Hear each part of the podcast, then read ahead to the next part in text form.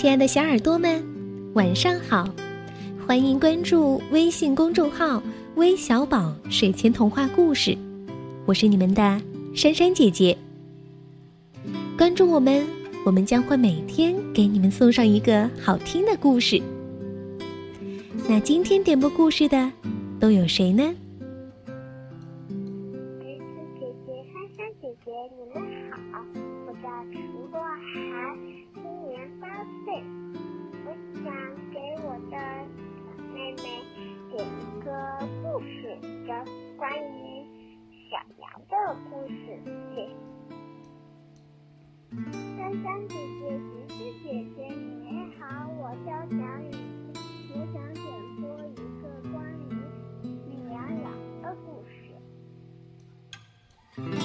珊珊姐姐、橘子姐姐，你们好！我的宝贝西西最近可喜欢听你们讲故事了。嗯，现在让她来跟你们打个招呼好吗？姐姐、橘子姐姐，我叫西西，我想听农农场主的故事。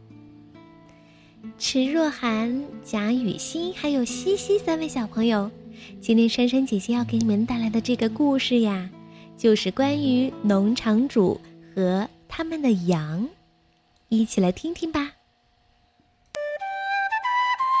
农民科尔单身一人，住在大草原当中的一个大农场里，跟他作伴的就是一只羊，这只羊叫做莫特尔。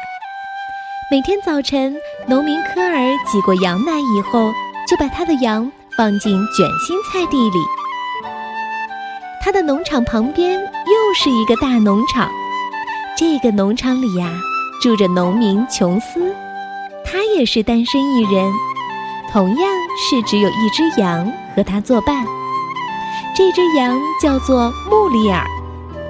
每天早晨，农民琼斯挤过羊奶之后，就把他的羊放到萝卜地里。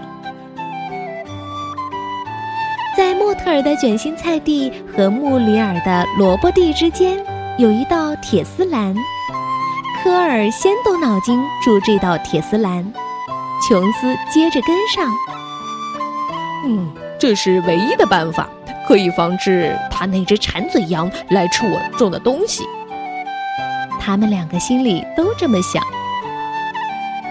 本来也可能就此太平无事，但有一件事儿他们没想到：能吃到卷心菜的莫特尔爱吃萝卜，能吃到萝卜的穆里尔爱吃卷心菜。大家必须知道，什么也阻挡不住羊的胃口。最后，莫特尔和穆里尔对他们的难题想出了一个圆满的解决办法。每天，莫特尔把几个卷心菜从铁丝栏下面推过去给穆里尔，穆里尔也把几个萝卜从铁丝栏下面推过来给莫特尔。这样做让他们两个都很快活。一年年下来，他们成了分不开的好朋友。可是，终于来了个要命的日子。科尔和琼斯发现了两只羊在干什么。哦，我不能让他的羊吃我的卷心菜，科尔说。哼，我不能让他的羊吃我的萝卜，琼斯说。这种事情必须终止，他们两个都这么说。于是，科尔和琼斯弄来木板和钉子。接着，他们动手又锯又敲，埋着头干，简直像没看到对方一样。他们干呀干，直到木围栏做好才停手。这个木围栏连一条小缝缝，两只羊能把一丁点儿东西塞过来的小缝缝也没有。可是，两只羊的牙够厉害的。第二天，他们就在木围栏上啃出一个窟窿。照旧交换他们的食物。科尔和琼斯现在觉得真够麻烦的。哎呀，这办法不管用呀！们自言自语地说。他们弄来砖头和泥浆，把木围栏转成砖墙，砖头羊可啃不动。可是两只羊还是想出了办法，他们在砖墙下挖呀挖，第二天就挖出了地道。他们在地道碰头，照旧交换萝卜和卷心菜。不过，两个农民也不罢休，他们各自在自己的墙边挖沟，填上水泥。他们想，羊挖地道立刻停止。是停止了，但只是暂时的。不用说，抛东西，两只羊很拿手，因此。莫特尔和穆里尔把萝卜和卷心菜你抛给我，我抛给你，吃是不成问题了。可是两只羊很想念往日，那时候的他们可是在围栏两边亲切交谈。这时候，科尔和琼斯把砖墙加高起来。可是要知道，羊很会爬高哦。可是科尔和琼斯把砖墙继续加高。可是羊还会撑杆跳哦，真的，我看见他们这么跳过。科尔和琼斯没有别的办法，只好把砖墙再加高，又在砖墙顶上加上一卷一卷的铁丝。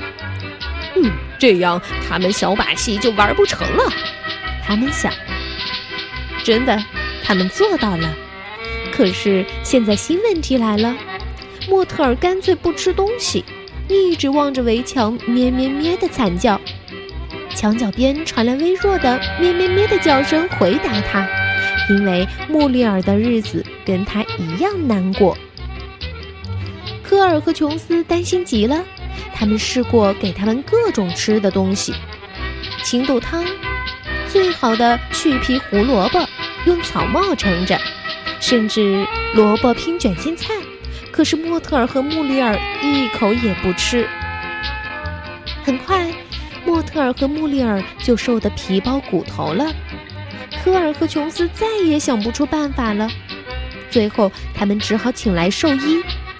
兽医对他们两个说的话一模一样。他们两个一夜都没睡。第二天一早，他们把羊抱到田野上。接着回去开来拖拉机，仅仅十分钟，砖墙推倒了。科尔和琼斯在废墟上，你看我，我看你，见面不扭转头，这还是第一次呢。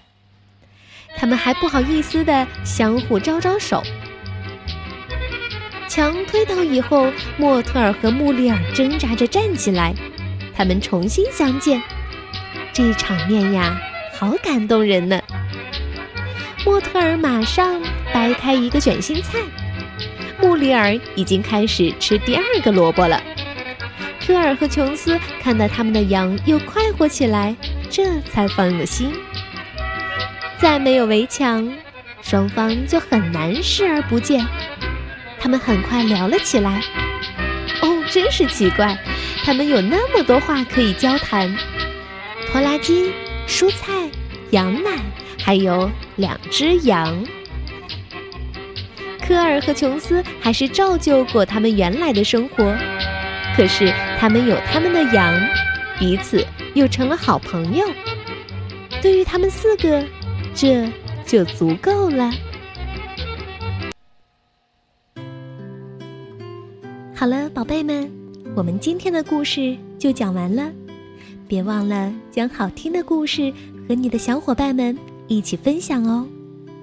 我们明天再见，晚安。